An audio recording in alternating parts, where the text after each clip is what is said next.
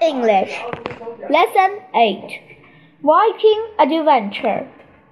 Wilf and Wilma came to the door. It was time to go to school.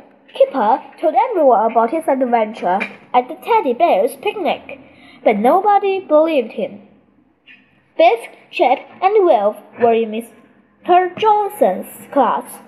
The children liked Mr. Johnson. He made everything interesting and he told lots of good stories. Mr. Johnson had a model ship. Can you tell me what sort of ship this is? he asked. Wilf put up his hand. It's a Viking ship, he said. Well done, Wilf, said Mr. Johnson. Mr. Johnson showed the children a picture of a Viking ship. This ship was called a long ship, he said. It had oars and a sail, and it moved very fast through the water. The Vikings lived a long time ago, said Mr. Johnson. They crossed the sea in ships like this. Mr. Johnson showed the children a Viking helmet and a Viking shield. Mr. Johnson helped the children with a Viking project.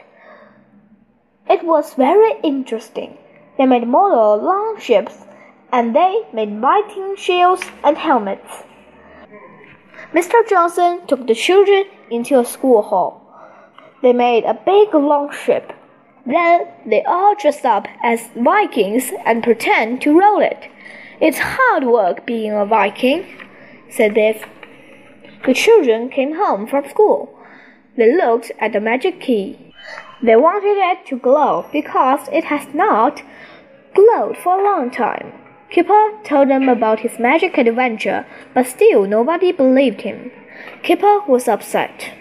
The magic key glowed in the night. He said it glowed when it was dark. It did, it did, it did. Biff looked at the key. I wonder, she said. Biff had a good idea. Maybe the key will glow in the dark, she said. She got a torch and then she found a big, thick blanket. The children sat on the floor and they pulled the blanket over themselves. It was dark under the blanket. Suddenly, the key began to glow. The magic was working after all. I told you so, said Kipper. There was no wind. The Vikings rowed the longship across the sea. Every man pulled on the oars. It was hard work being a Viking. Suddenly, the wind began to glow, blow. Hooray! said the Vikings.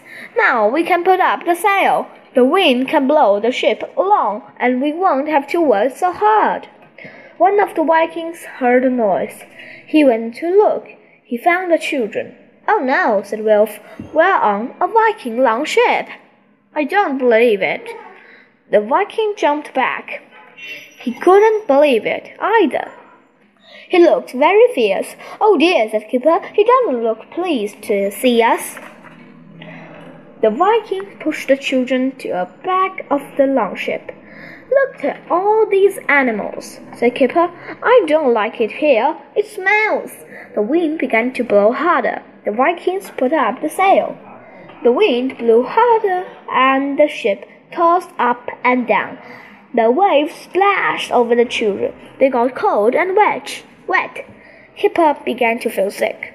It's not much fun on a long ship, he said. At last, the long ship landed. Hooray! shouted Vikings. They jumped into the water and carried boxes and balls to the shore. The children looked over the side of the longship. I hope we won't have to jump in, said Kipper. It looks cold and wet. You don't have to jump in, said the Viking. I'll throw you in. The children waded to the shore. The villagers were amazed. They had never seen children like these before. Kipper had some sweets. He shared them with the Viking children. They had never seen sweets before. They didn't know what to do with them. The Vikings took the children into a long hall. A fire was burning in the middle of the floor. There was smoke everywhere. It began to get dark, and soon it was time to have some food. So this is what Vikings ate, said Wilf. As soon as it was dark, a longship sailed close to the store. On the longship were some Viking raiders. They were going to attack the village. One of the villagers saw the longship and ran into a long hall. Help, help, he called. Rangers landing. The rangers looked very fierce. He, they ran toward to the village. They're going to attack, said Wilf. What can we do? I wish the magic key would glow, said Kipper. Biff had an idea. She shone her torch. The rangers and the villagers had never seen a light like this before. They were frightened, and they all fell to the ground. The rangers went back to their longship and sailed away. Hooray! said the villagers. They won't come back in a hurry. The Vikings looked at Biff's torch. This is a magic thing, they said. It frightened us, but it frightened the rangers even more, and it saved us the village. The villagers lit a big fire on the beach. They had a party for the children.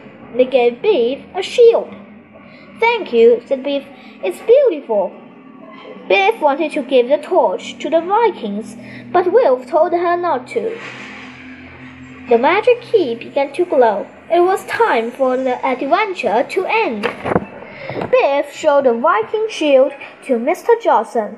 It's very good, Mr. Johnson, but Viking shields didn't look like this. Biff looked at Wilf and smiled.